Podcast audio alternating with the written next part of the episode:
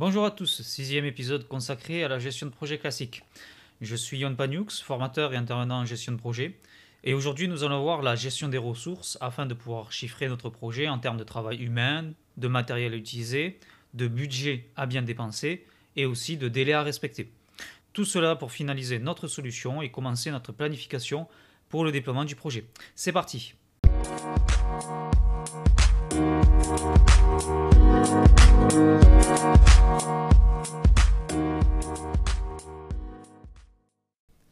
je disais lors du podcast précédent, la réponse au cahier des charges a pour but de proposer des choix techniques pour le produit à concevoir.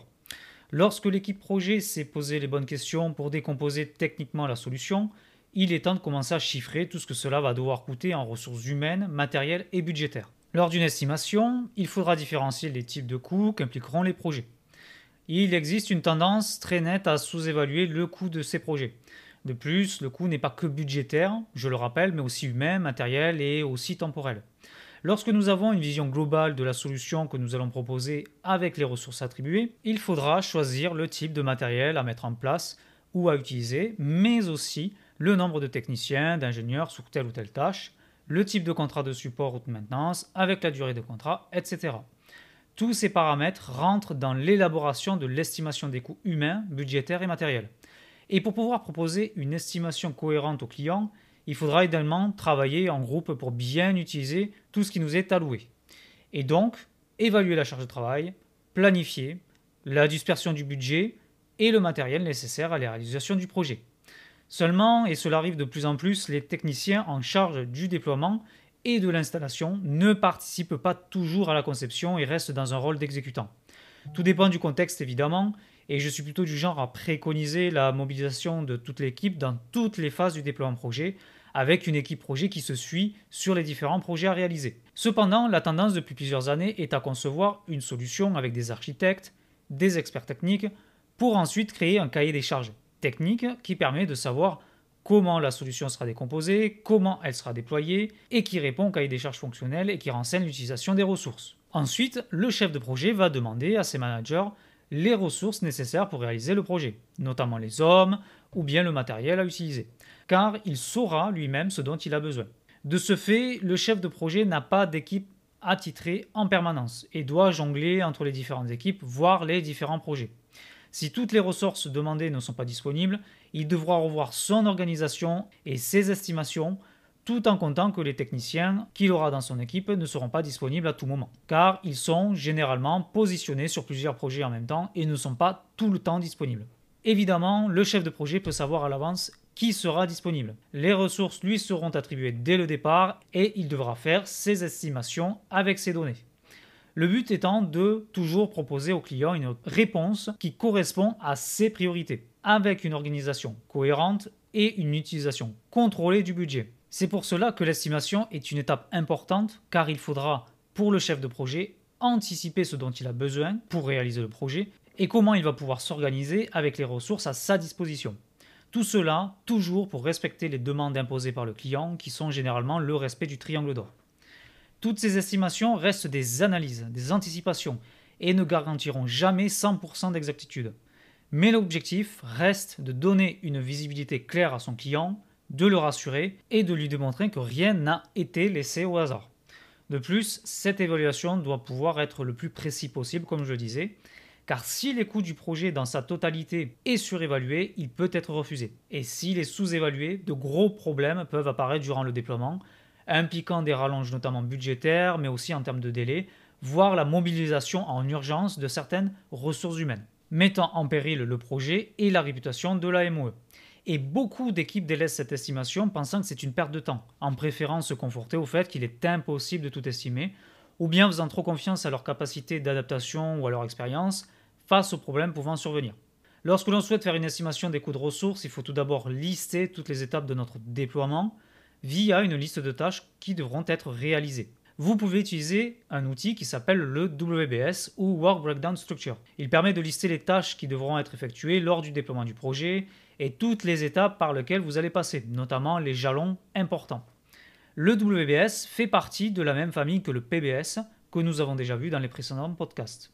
C'est donc un organigramme tout simplement. Généralement, on peut réaliser une analyse des risques du déploiement à cette étape-là, comme je l'ai expliqué dans le précédent podcast, lorsque la liste des tâches à effectuer est connue. Quand toutes les tâches sont renseignées, nous aurons une vision globale de nos tâches à effectuer lors de notre déploiement et tout ce que cela va impliquer. Et elle va nous aider en fait à faire l'estimation des coûts humains, budgétaires, matériels et aussi de temps grâce à la charge de travail. Surtout si le chef de projet sait déjà les ressources humaines qui lui seront attribuées. Pour faire cette liste de tâches, il est aussi intéressant d'utiliser la matrice d'Eisenhower car elle permet notamment de diviser les actions à mener en quatre catégories pour optimiser leur planification. Très utile notamment pour prioriser certaines actions à effectuer lors du début du projet. Donc nous avons les tâches importantes mais non urgentes qu'il faudra planifier, les tâches importantes et urgentes qu'il faudra traiter en priorité, les tâches non importantes et non urgentes qu'il faudra reporter, et les tâches non importantes mais urgentes qui seront déléguées. Grâce à cela, les priorités du déploiement pourront être définies et nous pouvons également utiliser la pondération qui peut être renseignée dans le cahier des charges fonctionnel. Ainsi, on pourra donner une réponse plus précise au cahier des charges de son client, car le chef de projet va pouvoir chiffrer le prix jour-homme avec le temps de déploiement, le prix de la solution, les coûts cachés, etc. Même si le chef de projet a tendance à sortir de la partie budgétisation du projet, il y a encore quand même des chefs de projet qui s'occupent de cette responsabilité. Bien sûr, s'il a son équipe déjà à disposition, et qui travaille constamment avec eux, alors la tâche est encore plus simple car il connaît déjà les capacités de son équipe, notamment pour la charge de travail affectée. S'il n'a pas encore à disposition ces ressources, le chef de projet fera donc une première estimation de la charge de travail notamment, avant de demander les ressources humaines dont il a besoin. Il pourra ajuster ses estimations car généralement on obtient moins de ressources que ce que l'on voudrait au départ. L'estimation de la charge d'un projet est une tâche délicate et elle ne résulte pas d'une simple formule. De ce fait, il est tentant de considérer que puisqu'elle n'est jamais juste, autant s'éviter cette peine, comme toute estimation que je vous explique depuis le début. Seulement, l'absence d'estimation conduit souvent à des dérives en termes de délai et de coût. Une estimation de la charge de travail permet de donner un délai réaliste au client, d'alerter sur des écarts importants par un suivi des tâches, de piloter l'organisation du travail en établissant des prédictions, et notamment de pouvoir définir certains KPI de suivi projet.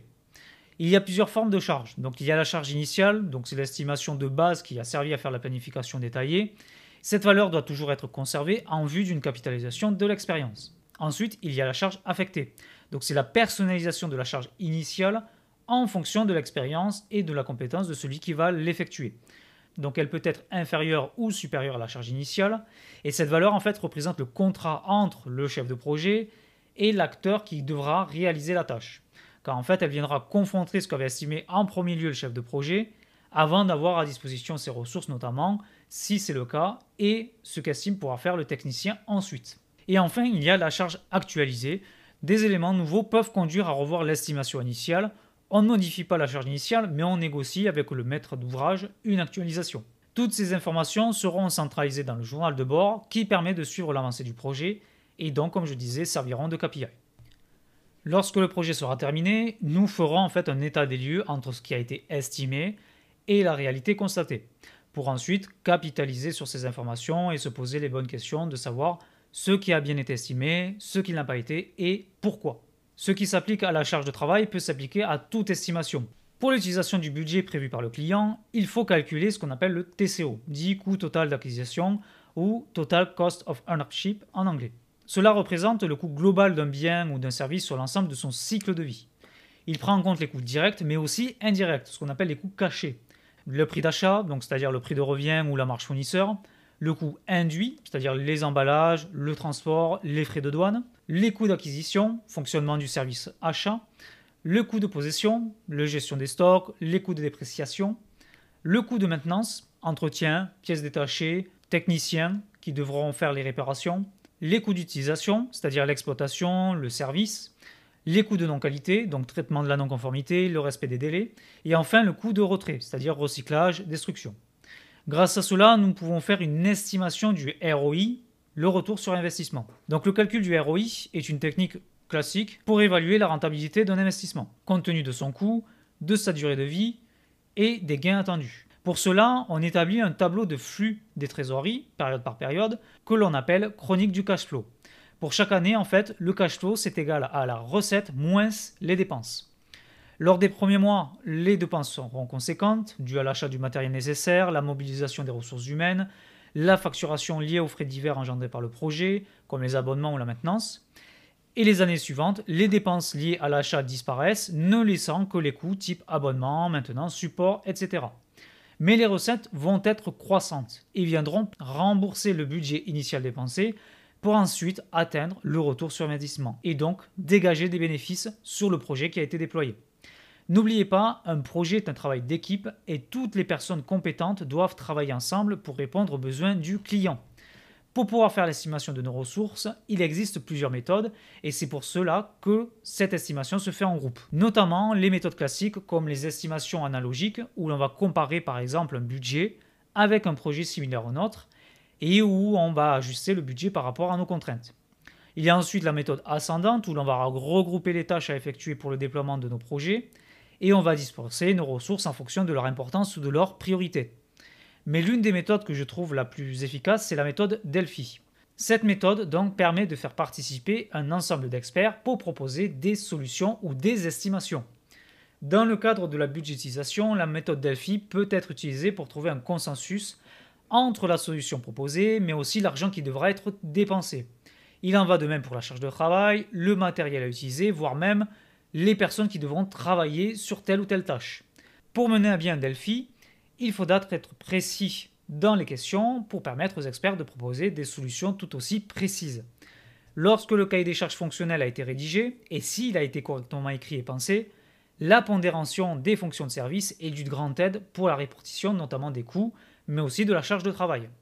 Lorsque l'on va se poser la question Comment allons-nous disperser le budget, les hommes, le matériel et le temps qui nous sont attribués Il faudra d'abord être d'accord sur la solution à mettre en place qui répond aux prérogatives du client. Et le Delphi va nous aider à réaliser ce travail de groupe qu'est l'estimation des coûts humains, budgétaires, matériels, avant de passer à la planification finale que nous allons renseigner à notre client.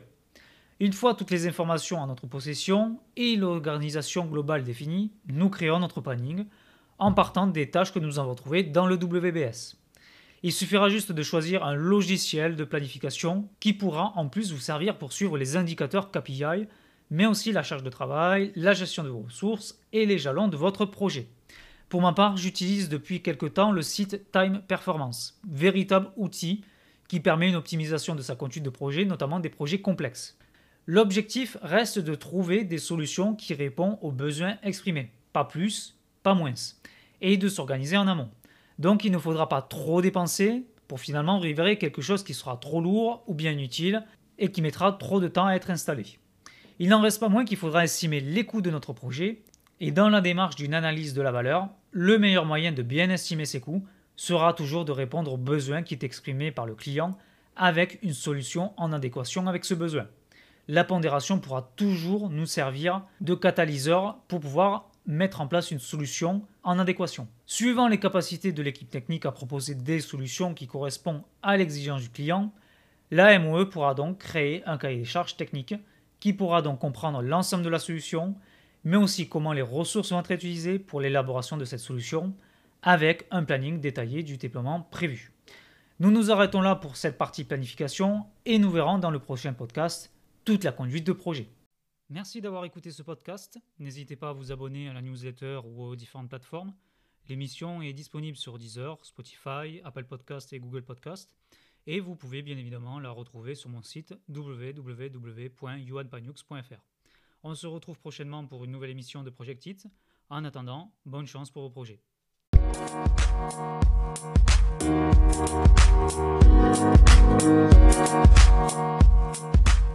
Thank